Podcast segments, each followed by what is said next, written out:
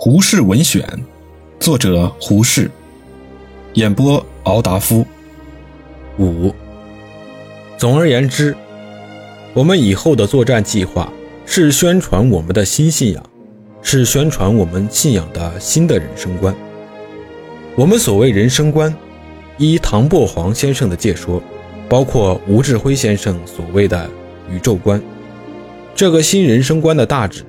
吴志辉先生已经宣布过，我们总括他的大意，加上一点扩充和补充，在这里再提出这个新人生观的轮廓：一、依据天文学和物理学的知识，叫人知道空间的无穷之大；二、依据于地质学及古生物学的知识，叫人知道时间的无穷之长；三。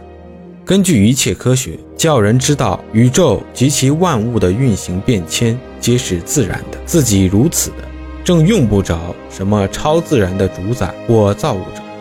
四，根据于生物的科学知识，叫人知道生物界的生存竞争的浪费与残酷，因此叫人更可以明白那些有好生之德的主宰的假象是不能成立的。五，根据于生物学。生理学、心理学的知识，叫人知道人不过是动物的一种，它和别的物种只有程度的差异，并无种类的区别。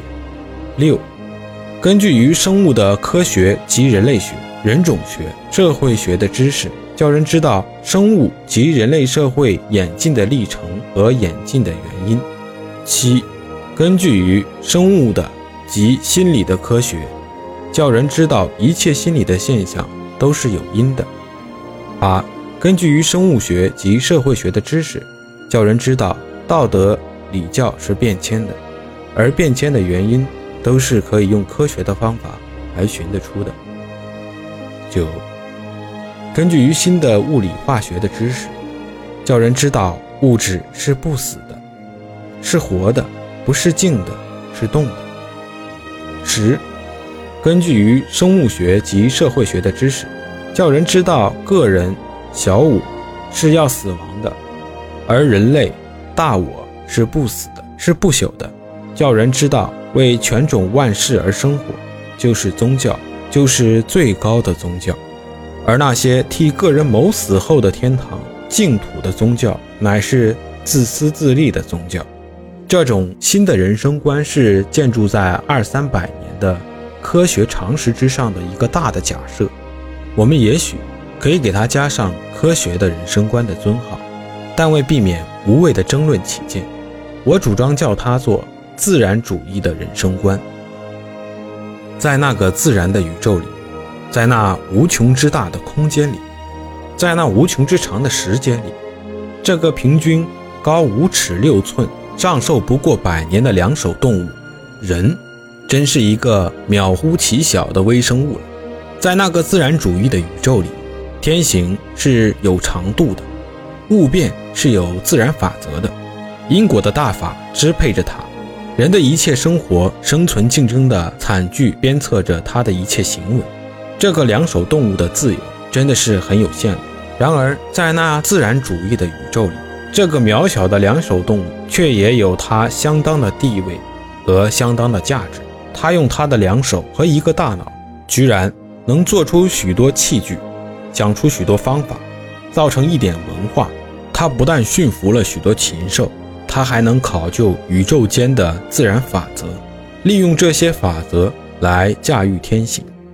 到现在，他居然能叫电器给他赶车，以太给他送信了。他的智慧的长进，就是他的能力的增加。然而。智慧的长进，却又使他的胸襟扩大，想象力提高。